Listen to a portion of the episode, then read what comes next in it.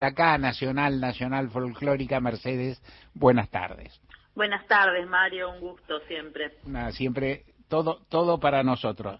A ver, si, si, ¿cómo hacemos para sintetizar en radio para un público politizado, pero no necesariamente experto en economía, todo un libro? ¿Cómo, ¿Cómo se construye una sociedad igualitaria, en particular con perspectiva de género, encima sin perder el clamor? bueno, es una pregunta eh, interesante para, para muchos y muchas que venimos mirando los cambios sociales, ¿no? Sí. Los cambios que tuvimos los últimos años. Eh, yo diría que, bueno, justo este fin de semana, el 3 de junio, se cumplieron ocho años de Ni Una Menos. Ni Una Menos es parte de esta transformación en el debate público que, que apela a, a una cuestión muy, muy evidente que son los femicidios, ¿no? Como una como una como como la punta del iceberg de un montón de desigualdades de género entre las cuales también están las económicas porque incluso cuando miramos los femicidios eh, cómo se realizan en dónde se realizan en qué condiciones encontramos que gran parte de ellos son mujeres que no tienen autonomía económica, que les cuesta irse del hogar que, que a veces comparten con quien las maltrata, las violenta, las abusa y finalmente es, es su victimario. Eh, y, o tienen, viste, hijos y, o hijas a cargo y entonces eso también es un factor condicionante para poder independizarse. Entonces lo económico también atraviesa ese, ese mundo de, del femicidio que es lo más evidente para la sociedad y a partir de eso creo que de instalar este debate públicamente hemos logrado avanzar en muchas otras dimensiones de las desigualdades económicas que, que van desde esto que decía, la autonomía económica de las mujeres, pero también su rol en el mercado de trabajo, cómo se insertan en este mercado de trabajo, que ganan menos, que tienen trabajo más precario, que tienen mayores niveles de empleo, etcétera. Eso, digamos, son los temas que aborda la economía feminista y sobre los cuales venimos construyendo no solamente teorías, sino también políticas públicas. Frente a todas las cuestiones, las demandas, las, las reivindicaciones, los planteos de género y demás, uno a veces escucha, uno ve la cantidad de cuestiones que se debaten que antes no se debatían, la, la, cantidad de cuestiones que se llevan a los tribunales que antes no se llevaban y que producen condenas que antes no había, la cantidad de eh, derechos que se van planteando y a la vez, a veces, a veces por gente muy comprometida en eso y a veces por gente que, que no está tanto y que por ahí lo aprecia más o menos y no se consiguió nada. ¿No? De que no se consiguió nada a veces alude a circunstancias atroces o difíciles. Por ejemplo, dice, bueno, tanta demanda, tanto planteo, una, una Dirección Nacional de Economía, Igualdad y Género, Ministerio de Economía. Y bueno, y las mujeres siguen ganando menos. ¿No? Lucha contra un Ministerio de la Mujer. Y bueno, y sigue habiendo femicidios. ¿No? Etcétera. Lo que la pregunta es en Argentina, con tanta movilización, con tanta presencia, con tantos hechos públicos y demás, se puede dar cuenta de cuánto se ha avanzado respecto de un mundo muy cruel y muy injusto y de cuánto falta por hacer? Sí, sí, por supuesto. Yo, mira, eh, en principio el libro ese que mencionabas, que escribí yo, es del 2016. Ajá. Ya ese libro quedó viejo en un montón de cosas, ¿no? Por ejemplo, eh, no sé, en ese libro todavía no existía la paridad en la participación en las listas electivas entre varones y mujeres, ¿no? Claro. Hoy eso es una realidad que hace que muchas más mujeres puedan tener un rol importante en la toma de decisiones, algo que parece medio lógico y obvio, porque nosotros tenemos la excepción a la regla, que es Cristina Fernández de Kirchner, dos veces presidenta y hoy vicepresidenta de la Argentina, pero que es una de las 11 mujeres que en toda Latinoamérica han ocupado el cargo de presidenta en su país, ¿no? Sí. Eh, no solo eso, tenemos también el aborto legal, seguro y gratuito, una lucha que ha sido muy larga, con muchas idas y vueltas, con, con, batallas perdidas, etcétera, y hoy eso es una realidad y han disminuido la cantidad de muertes evitables por abortos clandestinos que, que sucedían en el pasado. Esto además abrió también todo una, un capítulo de educación sexual integral que hace que hoy Argentina haya disminuido las tasas de embarazo adolescente con respecto a cuatro años atrás y así un montón de cosas, ¿no?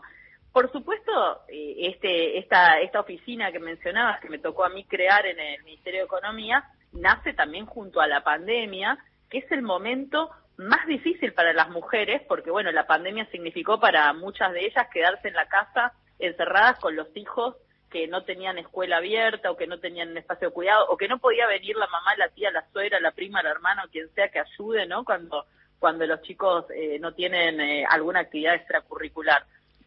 Y eso hizo que las mujeres retrocedieran en términos de empleo a niveles del año 2001 en la Argentina, ¿no? Pero fíjate que la cantidad de políticas que pudimos poner en marcha desde el Ministerio de Economía, de producción, de, de obras públicas, etcétera, a, lo largo y a lo ancho, no solamente de la Administración Pública Nacional, sino también de muchísimas provincias que se sumaron a estos capítulos de economía con perspectiva feminista, hizo que Argentina sea hoy uno de los tres países en toda la región que no solamente recuperó los niveles de empleo de las mujeres previos a la pandemia, sino que hoy tiene récord en niveles de empleo de las mujeres. Em, y vos me dirás, bueno, que con la inflación y la precarización laboral, sí, con todo eso, ¿no? Tenemos niveles altísimos de inflación, de precarización laboral, pero lo cierto es que ese es el panorama internacional también. Es decir, los empleos que se vienen recuperando después de la pandemia en todos los países latinoamericanos e incluso también en países europeos y Estados Unidos son precarios y vienen con pérdida de poder adquisitivo. En la Argentina, sin embargo, hemos avanzado bastante en, en, bueno, en incluir a las mujeres en el mercado laboral. Bueno, ahora queda el desafío de mejorar esa inserción laboral y cerrar brechas de, salariales, por ejemplo, ¿no? Porque siguen ganando menos. Estamos hablando con Mercedes de Alessandro y mencionaste la pandemia.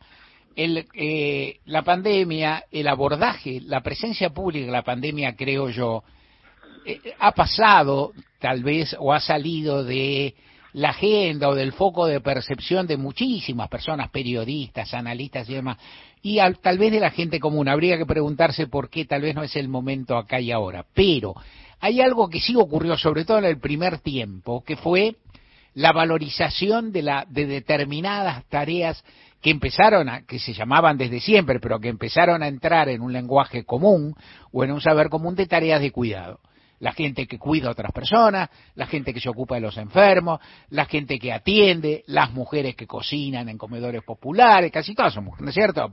No es, no es obligatorio que lo sean, pero es cuantitativamente significativo que lo son. El cuidado de los demás, la presencia pública, tareas que o no tienen ninguna remuneración por definición o tienen remuneraciones muy bajas. Yo te me gustaría preguntarte a vos, que trabajás mucho estos temas, primero, si hay modo cuantificable, verosímil y accesible de pensar cuántas personas se dedican a tareas de cuidado, que eso, si eso puede tener una traducción en términos económicos generales, tanto del PBI, tanto de la masa no sé qué cosa, o lo que fuera, ¿Y cuánto se puede hacer para que esas tareas sean las que no son retribuidas, retribuidas, no sé si en todo o en parte, y las que son retribuidas, retribuidas con más dignidad? Sí, mira, dos cosas se me ocurren que, que resuelven de alguna manera esta, esto que me planteas, ¿no? En principio, una, eh, sí hay estimaciones de cuántas personas dedican tiempo a los cuidados, y de qué manera lo hacen. Y nosotras lo que hicimos, de hecho, desde el Ministerio de Economía es publicar una estimación de qué pasaría si esas tareas fueran remuneradas, ¿no? Es decir, hoy, cuando lavas, cocinas, planchás, cuidas a algún niño, a alguna persona mayor en un hogar, eso es trabajo no pago, obviamente. Pero hay personas que tienen ingresos altos y que contratan servicios para esto. Hay muchas mujeres que contratan una empleada doméstica para limpiar o una niñera o una asistente terapéutico o mandan la ropa a lavar o piden un delivery de comida. Es decir, todas esas tareas pueden ser monetizables, ¿no? ¿Qué pasa? Los que tienen mayores ingresos las tercerizan, los que tienen menores ingresos las tienen que hacer sí o sí, no les queda otra. Entonces, eso como primera cosa, ¿no? Nosotros tenemos una masa de tareas que se realizan de manera no paga en los hogares y si a eso le pusiéramos un precio, que es el ejercicio que hicimos teórico, nos da que estas tareas de, eh, aportan alrededor del 15% del Producto Bruto Interno. Ah. Quiere decir que si nosotros remuneráramos todas estas tareas de cuidado que se hacen en los hogares, sería el sector con mayor peso en el PBI, le seguirían la industria, el comercio, la energía, la tecnología, todos los demás rubros. Es decir, que cambiaría la, lo que uno mira como matriz productiva, bueno, diría, los cuidados son el sector que más aporta en términos de PBI. Obvio que esto es un ejercicio teórico, ¿no? Claro. Porque no estamos hablando de que queremos remunerar a la gente que limpia su casa y qué sé yo, sino que es una manera de visualizar cuánto se aporta o cuánto de alguna manera aporta hoy el trabajo mayoritariamente realizado por las mujeres al sostenimiento de la sociedad. Y el segundo punto, creo que hay un ejemplo muy concreto que está sucediendo estos días. Eh, ayer La Poderosa, que es una organización social, presentó un proyecto junto a muchas otras organizaciones como Barrios de Pie, bueno, un montón de organizaciones de, la sociedad, de, la, de, bueno, de nuestros barrios populares, eh, que busca una remuneración para las trabajadoras de los comedores populares. Claro, eso es más o menos, eso uno piensa que en esas, que los comedores populares, me permito una, una mínima glosa lo que va desarrollando y es súper interesante y está muy bien y que casi no debería ser, por lo tanto. Este, pero ya la, ya la, ya la metí. Así que, no, eh, eso sería absolutamente lógico porque esa es una tarea que tiene incentivos oficiales, que tiene apoyos oficiales, que se llega para, no sé, para la organización, para la logística, para la comida y qué sé yo, y para la gente que labura, bueno, lo hace de onda, voluntariado, caramba, ¿no?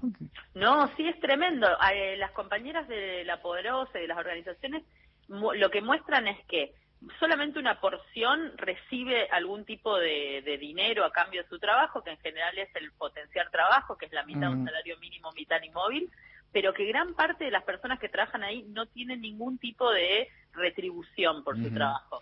Pero no solo eso, ellas están reclamando hoy que así como ese es un trabajo que sostiene a millones de personas literalmente, porque los comedores lamentablemente durante la pandemia y post pandemia han, han seguido funcionando y alimentando a mucha gente. Argentina hoy está tiene casi 40% de pobreza, dos millones y medio de personas bajo la línea de indigencia, es decir, hay necesidades que todavía se cubren a partir de la asistencia alimentaria, que lo hace a través de estas mujeres en estas ollas populares. Y esas no tienen eh, aportes de jubilación, no tienen licencia de maternidad, no tienen una aseguradora de riesgo de trabajo, no tienen vacaciones, no tienen aguinaldo, es decir, hoy lo que están reclamando, y yo creo de manera muy justa, las trabajadoras de los comedores populares es ese reconocimiento que no es solamente la palmadita en la espalda y agradecerles por el trabajo que hacen y que han hecho, que realmente es impresionante y muy importante para la supervivencia social, sino también reconocer que es un trabajo y entonces extender los derechos laborales que, que tenemos quienes tenemos un trabajo formal, ¿no? Claro, y te, y te hago un rizo a lo que vos dijiste. ¿Y qué pasa con todos esos sectores, actividades o tareas que no tienen una perspectiva. Porque vos decís, bueno, la familia va a retribuir a la mamá, a la abuela, a la tía, ¿no? Es decir, donde eso, cuando se hacen esos cálculos, ese cálculo que vos señalaste con, con mucha probidad que es teórico, se hacen para señalar que ahí hay un filón para dinamizar la actividad económica o para señalar que hay un sector que labura mucho, mucho, que pone mucho, mucho y que no es del todo reconocido o las dos cosas para las dos cosas. Por un lado, para decir, los trabajos de cuidado, los que, esto que digo, por ejemplo, los cuidados comunitarios, estas mm. eh, señoras de los comedores populares, tienen que ser remuneradas. Las trabajadoras, no sé, del servicio doméstico, las empleadas domésticas, como se les suele decir, tienen que tener trabajos formales, hay que mejorar la calidad del empleo. Es decir, por un lado es mostrar que ese trabajo aporta, que aporta muchísimo, que es indispensable para el sostenimiento de la vida, que alguien lo hace y que en general las personas que lo hacen están o, sin ninguna paga o muy mal pagas. Pero después también tiene que ver con mostrar que esto se puede redistribuir de una manera más equitativa. No solamente entre varones y mujeres, que eso debería ser una obviedad y en una casa deberíamos todos contribuir de la de la manera más equitativa para que nadie se cargue ¿no? con el peso de toda una casa encima, sino también el, Estado, ¿no? que, por ejemplo eh, los jardines de primera infancia, los espacios de cuidado, eh, hacer, eh, no sé, un, un, pavimentar una calle. Yo soy originalmente de Misiones, ¿no? Tierra Roja, Barro Ñaú, como le decimos, ¿no? muy difícil, si no tenés pavimentos, muy difícil también el traslado de los cuidados, es decir, sacar a un chico y llevarlo a la escuela cuando llueve en el medio del barro. Entonces, hay muchas cosas que se pueden hacer que facilitan los cuidados y donde el Estado tiene un rol muy importante. Y por eso, cuando vos me preguntabas si, si tenemos algo para contar, sí, hay muchísimo para contar. Por ejemplo, el Ministerio de Obras Públicas fijó en su presupuesto un 8,5% destinado a lo que llamamos infraestructura de cuidados, esto que estoy mencionando, ¿no? Más más espacios de cuidado, pavimentación que me lleve a esos lugares desde los barrios y asentamientos, eh, mejoras de edilicias, el los programas como por ejemplo Tu Pieza que, que sacó el Ministerio de Desarrollo Social también para reformas en las casas, es decir, se ha avanzado muchísimo entendiendo que los cuidados son un sector que le da vida a la sociedad, pero que además también tiene un impacto económico muy fuerte, no solamente para la inserción laboral de las mujeres, sino obviamente también para la sociedad de su conjunto, ¿no? Porque si estamos diciendo que vamos a conseguir trabajo para las mujeres con mejor calidad, con mejores salarios, estamos hablando de mejorar cuestiones económicas que son fundamentales. Totalmente. Estamos hablando con Mercedes de Alessandro, comentamos hace un rato que escribió un libro que se titula Economía Feminista, como construir una sociedad igualitaria sin perder el glamour, y ella nos, nos comentó tal vez atinadamente, que el libro escrito en 2016 ha perdido vigencia. ¿Estás pensando en actualizarlo? ¿Estás pensando en escribir un libro con la experiencia de gobierno y de gestión que has tenido y tu la versación que tenés en otras cuestiones? Tengo muchas ganas, pero escribir lleva su tiempo, ¿no? no me tengo, tengo ahí a mi editor también dando vueltas. Me encantaría actualizar este libro y poniendo de alguna manera también todas estas experiencias, no solo mía personal, sino eh, muchas mujeres que formamos parte de este gobierno, que tiene que ver también con, con, con, con, transformar el Estado, ¿no? Como hacer que el Estado también pueda ser permeable a los cambios de época, a los cambios sociales, eh, en este caso estamos hablando de la, de la exclusión de las perspectivas feministas, pero creo que hoy también está muy en, en, el eje de la cuestión todas las transformaciones ambientales, ¿no? Cómo, cómo mm. se incorpora también esa mirada. Así que yo creo, sí, tengo tengo ganas, ojalá en algún momento encuentre el tiempo para, para hacerlo. Sí, una, una observación lateral, esta cosa consejo, por que en base al respeto que te tengo y a la condición de lector. en estos en estos años apareció, en estos últimos años han aparecido libros de memorias de figuras de Estado, en general de cierta edad, ¿no? La de Juan Carlos Torres, la de precioso, la de la de Remes Lenikov, la de Abal Medina, padre, ¿no es cierto? Que son grandes libros, ¿no? Creo yo, a mi ver, que eso no importa, que pero que trasuntan algo que es interesante que no hay tanto en la Argentina, que es que las personas con experiencia de gestión y con una formación que es el caso sin duda de, de casi todos ellos, tal vez más marcadamente de Remes y de Torre, cuenten, cuenten lo que han hecho, lo que han visto, porque esto es es súper relevante. Consejo gratis, ¿viste? Total, uno está... No, sí, pero de hecho me encantaría porque Torre, de hecho, estaba en el octavo piso. El claro. es el piso del ministro y yo estaba en el octavo piso también. así que cuando lo escriba le voy a pedir permiso de si me deja poner una temporada en el octavo Vas a tratar. Y una, y una pregunta absolutamente lateral, pero que me viene a la cabeza. ¿Viste Blondie, la película que Sí, la acabo de ver. ¿Y qué te pareció? me, pareció hermosa la película. Fui, me invitó Dolores Fonsi al estreno, a la van premier la acompañé, la verdad que me pareció una película que traza y muestra cómo son los cuidados en una sociedad en la cual no, no se salva uno solo, como dice ella, sino que a partir de, esas estrategias de cuidado está la abuela, la tía, la sobrina, no sé qué, no sé cuánto, se van tejiendo esas construcciones. Me encantó y la recomiendo mucho, ojalá que nos, quienes nos escuchen también la vayan a ver.